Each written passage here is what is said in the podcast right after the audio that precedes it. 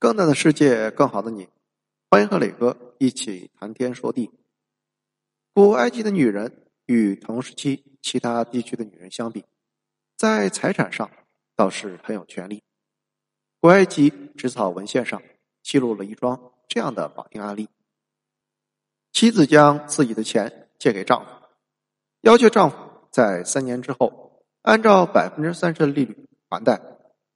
虽然说夫妻间，有偿放贷未免太无情，但对比世界其他地区，女子的嫁妆常常被丈夫无偿占有的情况，古埃及的女人显然过得更有尊严。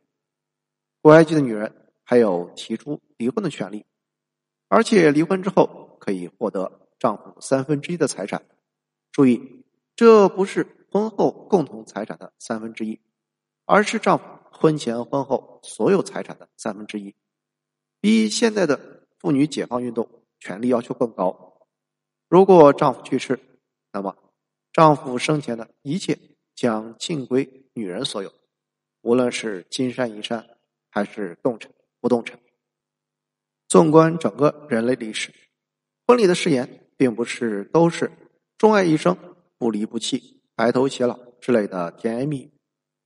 古代印度教徒的誓言就很简单而粗暴：“我是为了得到儿子才与你结婚，因为在印度，只有儿子才有资格献上祭品进行祖祭。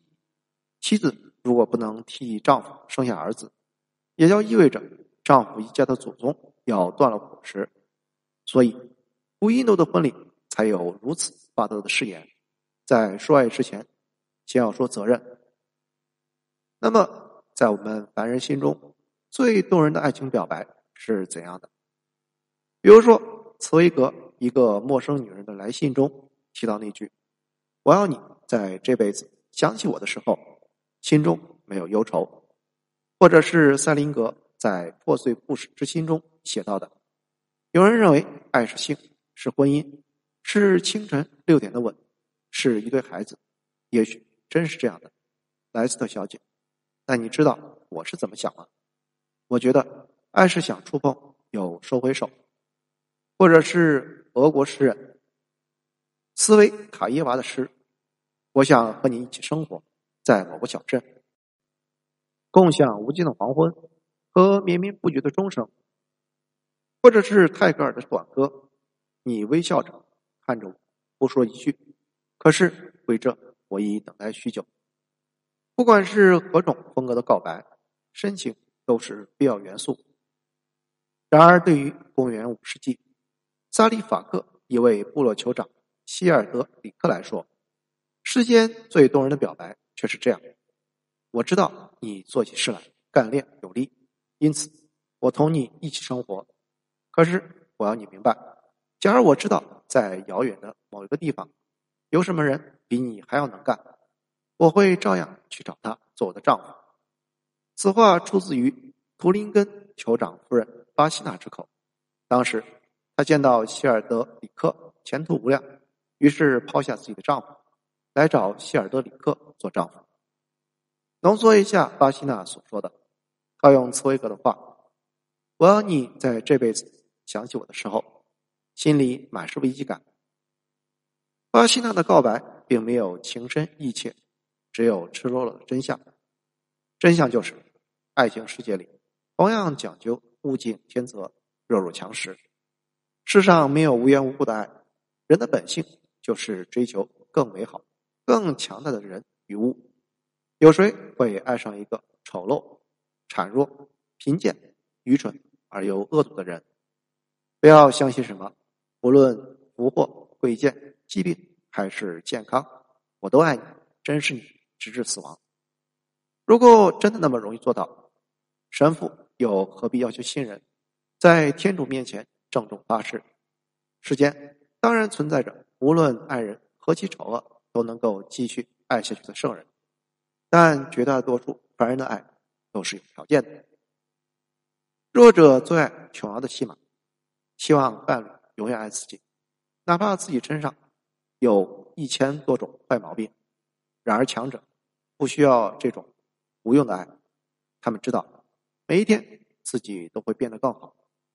即使某天爱情淡去，也能够让伴侣重新爱上自己。希尔德里克毫无疑问属于强者，他迎娶了巴西娜，如此彪悍的夫妇才能够养育出彪悍的儿子。他们的儿子就是法兰克王国的第一位国王克洛维，而法兰克王国则是如今德意法三个大国的起源。在古希腊的婚礼上，曾经流行一段祝酒词：“祝愿我的敌人爱上女人，我的朋友爱上男孩。”这句祝酒词是古希腊推崇同性之爱的又一证明。柯林斯是古希腊一座以贸易而闻名的城邦，这里有的是钱，有的是想找乐子的富翁，所以当时的柯林斯全城就像一个。欢乐的游乐场，街上到处都是妓院。为了招揽生意，妓女们会穿一种底部刻字的鞋。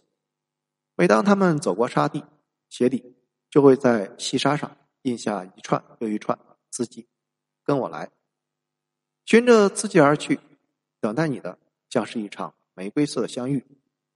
这样的揽客手段多么高明！它没有甜到发腻的广告语，就像是一场。天真的游戏，它给人以想象的余地。它抛下悬念，引导你追逐谜底。不管自己带领你找到的女子漂不漂亮，有没有金发和蓝眼睛，一切都不重要。追逐的过程已经浪漫至极。克林斯的人们逐沙地上的字迹而追寻的场面，让人联想到卡尔维诺在小说《看不见的城市》中。一段幻想。从那拉六日七夜之后，你便会抵达佐贝德，满披月色的白色城市。它的街道纠缠的像一团毛线。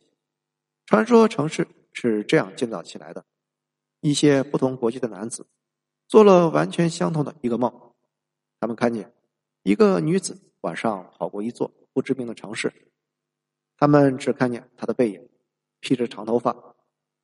赤裸着身体，他们在梦里追赶他，他们转弯抹角的追赶，可是结果每个人都失去他的踪迹。醒过来之后，他们便出发去寻找那座城市，城市并没有找到，人却走在一起。